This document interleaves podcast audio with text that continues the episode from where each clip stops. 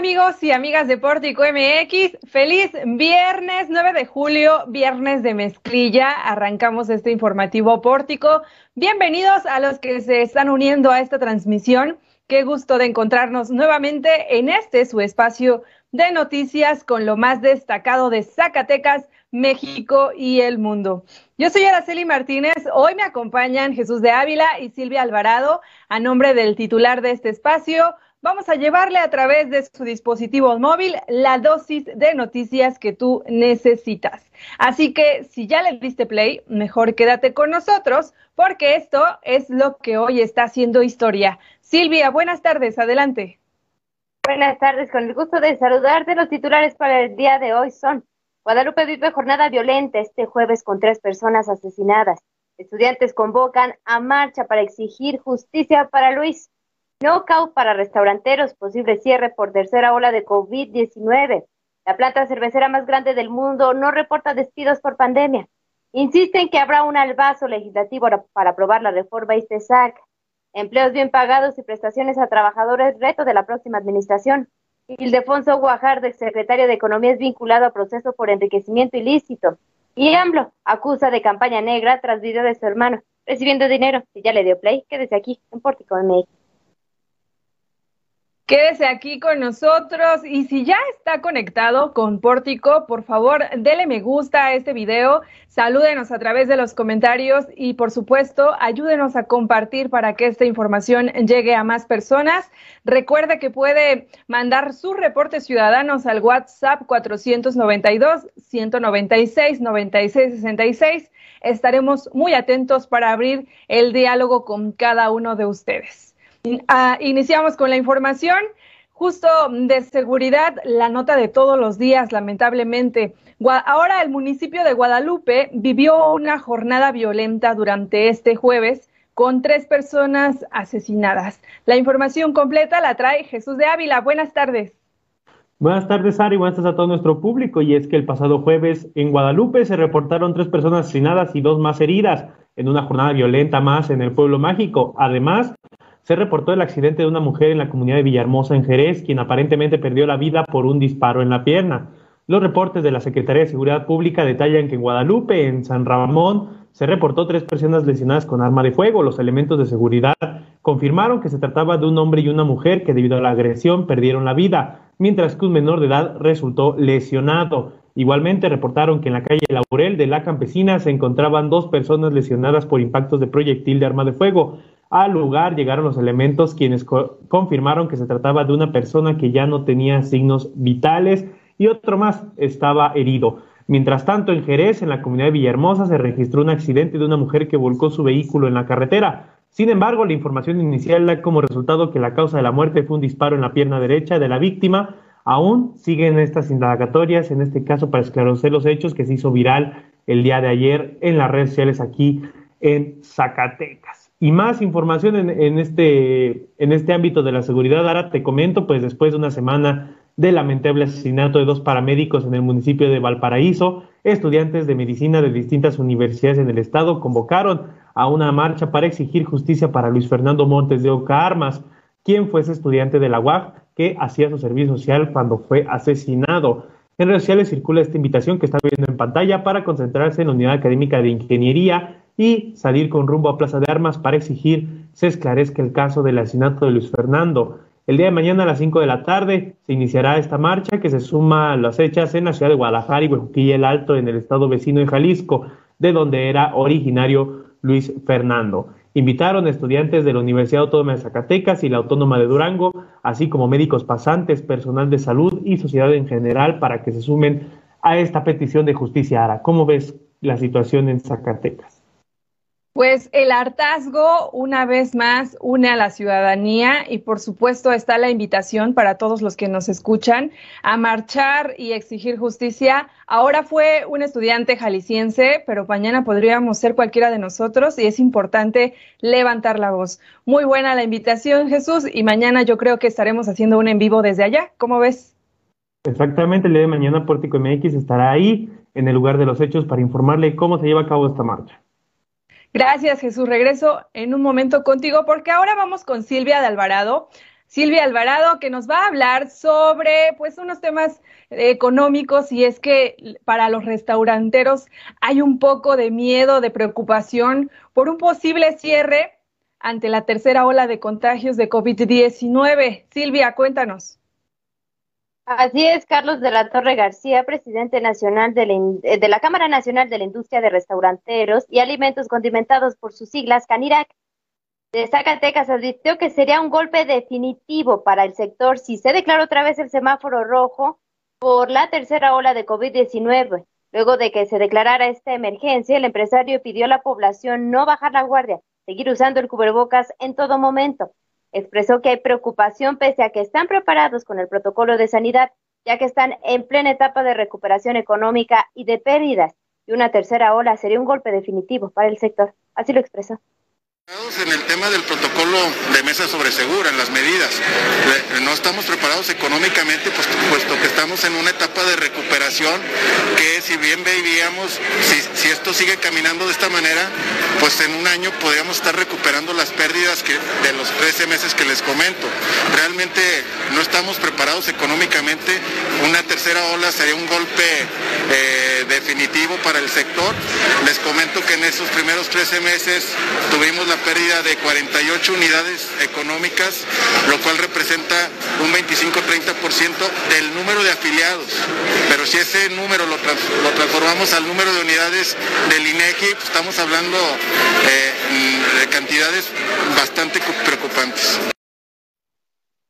Informó que actualmente se trabaja con el 70% del aforo, por lo que esperan que estas vacaciones de verano sean favorecedoras para los 220 agremiados. De acuerdo con el presidente de la Canirac, las pérdidas en dos años de pandemia representan 47 unidades económicas, es, decir, una afectación para el 30% de los, de los agremiados. Y en números del INEGI son bastante preocupantes. Por ello, la estrategia de mesa segura, la sana distancia y la toma de temperatura seguirá aplicándose. El presidente de la Canirac en el estado también dijo que solo tres de los más de 200 agremiados han sufrido un intento de extorsión telefónica en la que se les pide depositen dinero en efectivo. Aclaró que no se trata del llamado cobro de piso y que por fortuna nadie ha caído. En cuanto al diálogo con el gobernador electo, David Monreal Ávila comentó que hay una buena comunicación entre las solicitudes eh, que se le han hecho saber al gobernador electo es que los restaurantes sean lugares seguros y que las condiciones para, para operar no les impidan seguir ofreciendo el servicio.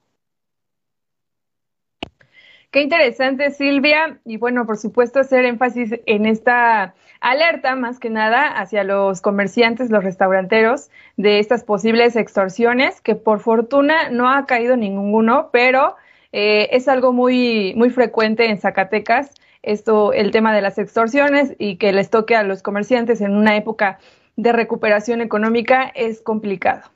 Hay más información. ¿Sí? Así es, y por fortuna, pues ningún empresario, propietario o algún empleado de estos lugares ha sido asesinado.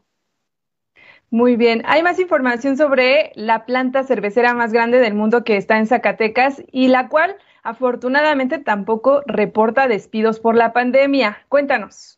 Así es, contrario a lo que acontece en la Canirac, Rafael Sánchez Galván, gerente general de Grupo Modelos, declaró que no ha habido pérdida de empleos en la planta productora de cerveza más grande del mundo aseguró que desde siempre han empleado, han estado preparados con los protocolos necesarios en caso de que el semáforo epidemiológico cambie por la tercera ola de COVID-19.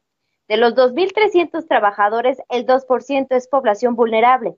Afirmó que a ni uno solo se le dejó de pagar, a todos se les entregó su salario al 100%. Aunque no precisó cuánto ascienden las pérdidas, declaró que las operaciones están activas y hay expectativas de salir adelante en 2020. Y en eso estamos firmes, así lo declaró.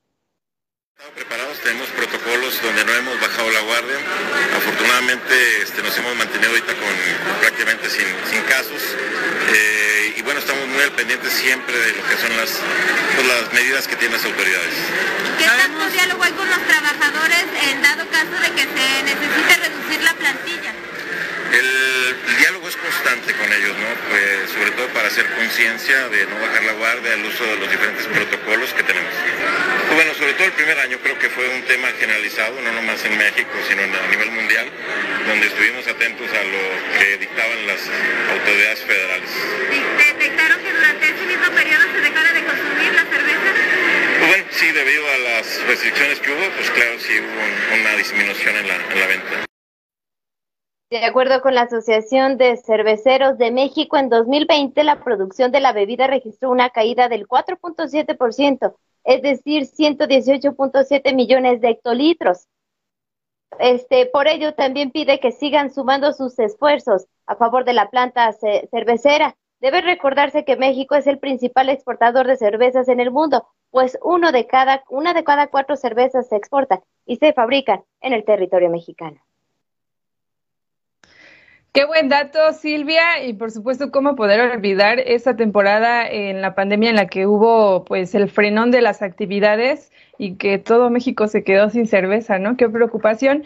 Lo afortunado es que los empleados pues seguían teniendo su sueldo, al menos los de Grupo Modelo.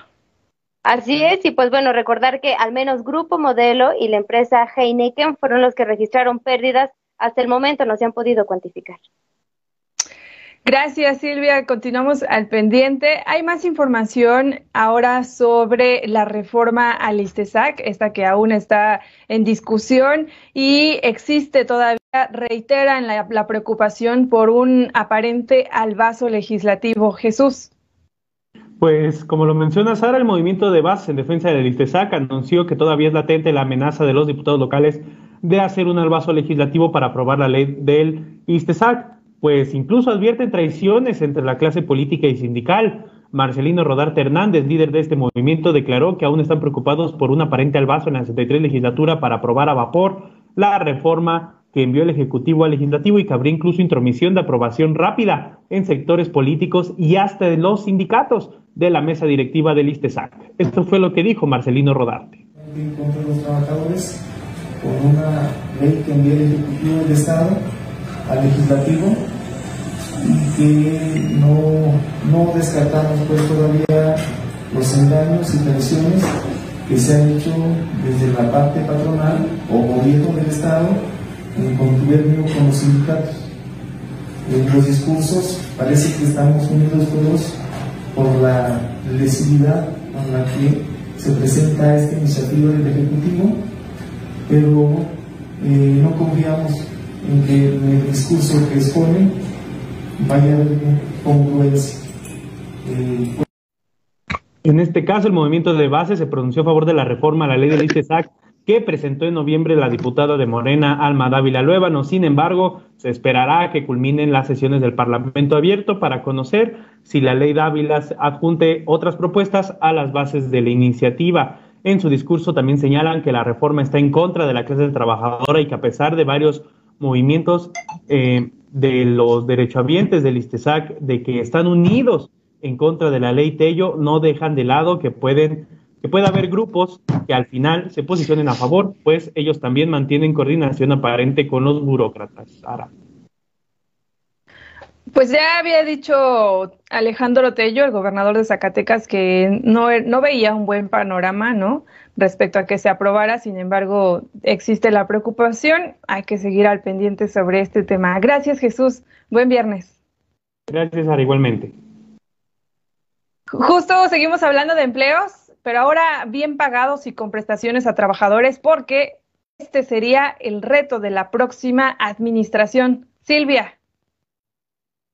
Efectivamente, el que Zacatecas tenga empleos bien pagados, aumenten las prestaciones y los empleados tengan seguridad social serán los retos que la próxima administración va a enfrentar, dijo Cliserio del Real Hernández, subsecretario del Servicio Nacional del Empleo en Zacatecas, haciendo referencia a lo bien que se remunera el trabajo en los estados vecinos como San Luis Potosí, Coahuila y Aguascalientes, consideró necesario que haya una igualdad de salarios.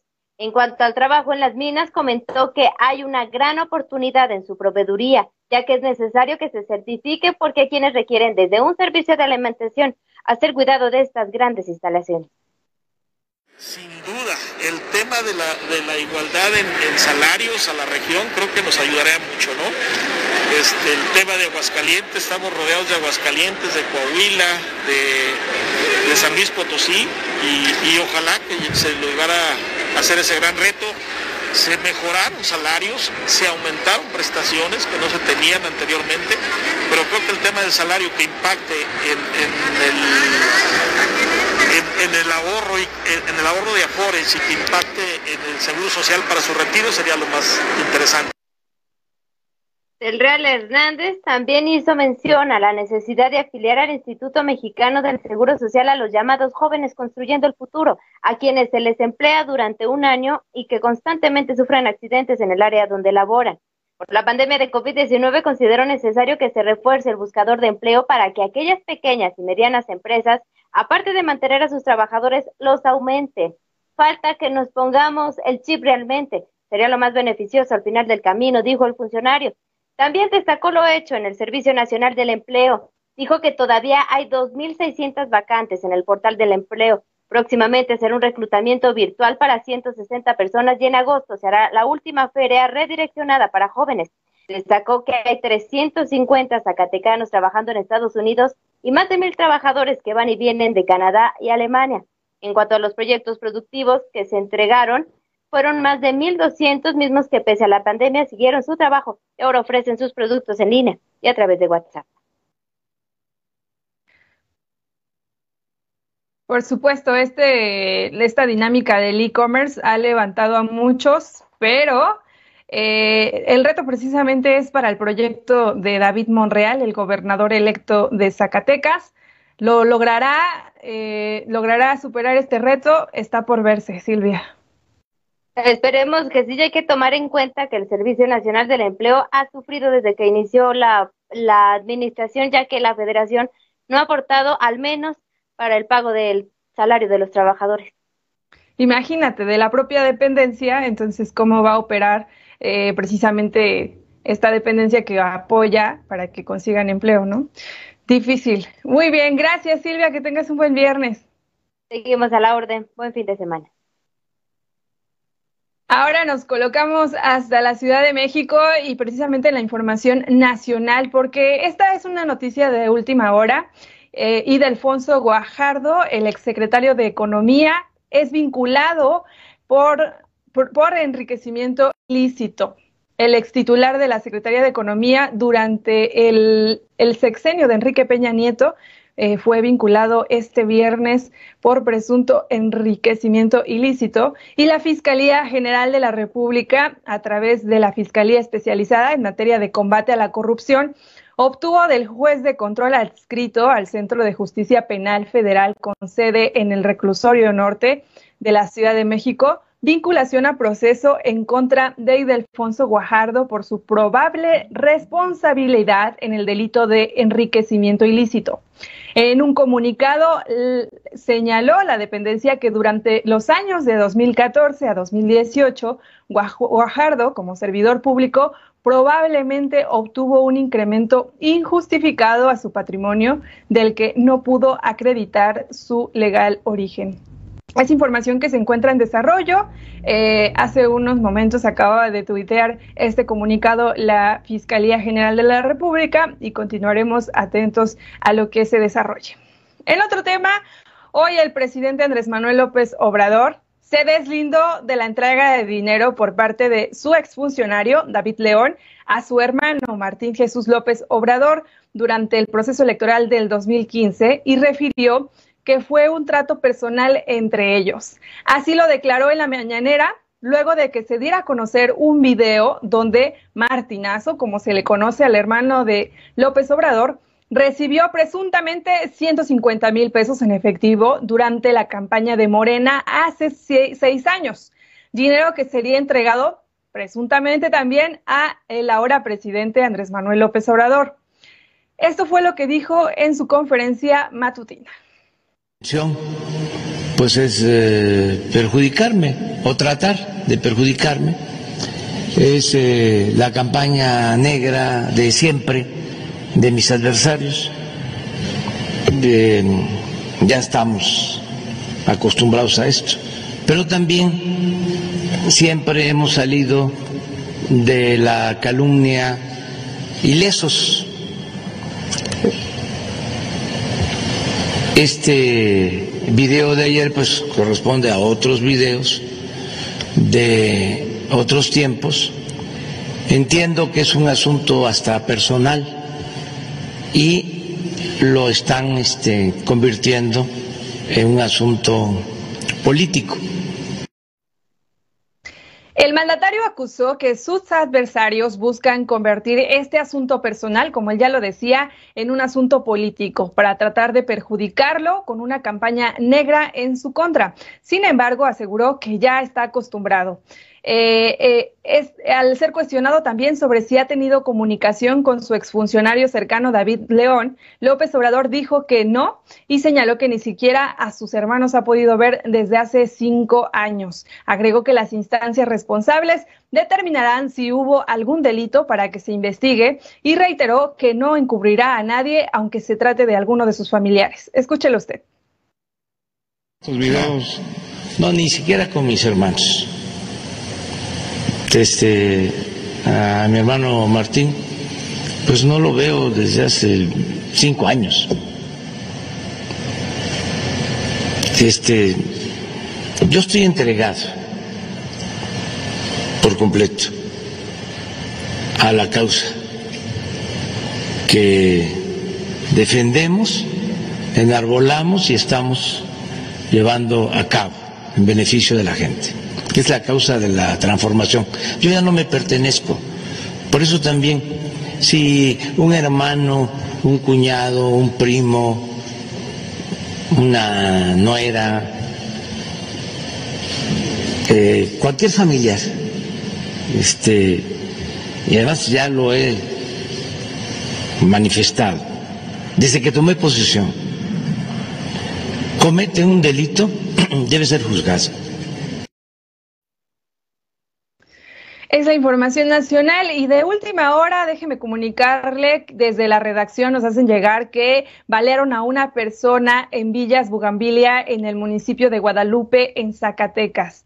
Eh, esta información está en desarrollo. Nuestra compañera Valeria Guardado en breve le estará informando y ampliando esta información. Así que si se encuentra por la zona, tengas precaución y eh, pues más bien también evite la zona. Llegamos al final de este espacio informativo. Recuerda que puedes leer toda la información veraz y objetiva a través del portal portico.mx. Además, lo invito a que se mantenga conectado en nuestras redes sociales Búscanos como arroba pórtico WMX. Estamos en, hasta en TikTok, así que vaya a buscarnos por ahí también. Si nos vio y nos escuchó, no olvide darle me gusta, dejar su opinión en los comentarios y ayúdenos a compartir para que esta información llegue a más dispositivos móviles. Recuerde mandar su reporte ciudadanos al WhatsApp 492 196 96 66. El, aquí, el equipo le dará seguimiento a todas sus dudas y peticiones. Muchas gracias a quienes hacen posible estos minutos, a mis colegas Jesús de Ávila, Silvia Alvarado, a Fátima Gómez de Pórtico Querétaro, a Valeria Guardado, al gurú informático que está en los controles técnicos y por supuesto a Juan Gómez, el director general. Yo soy Araceli Martínez, tú estás muy bien informado desde Pórtico MX, nos vemos la próxima.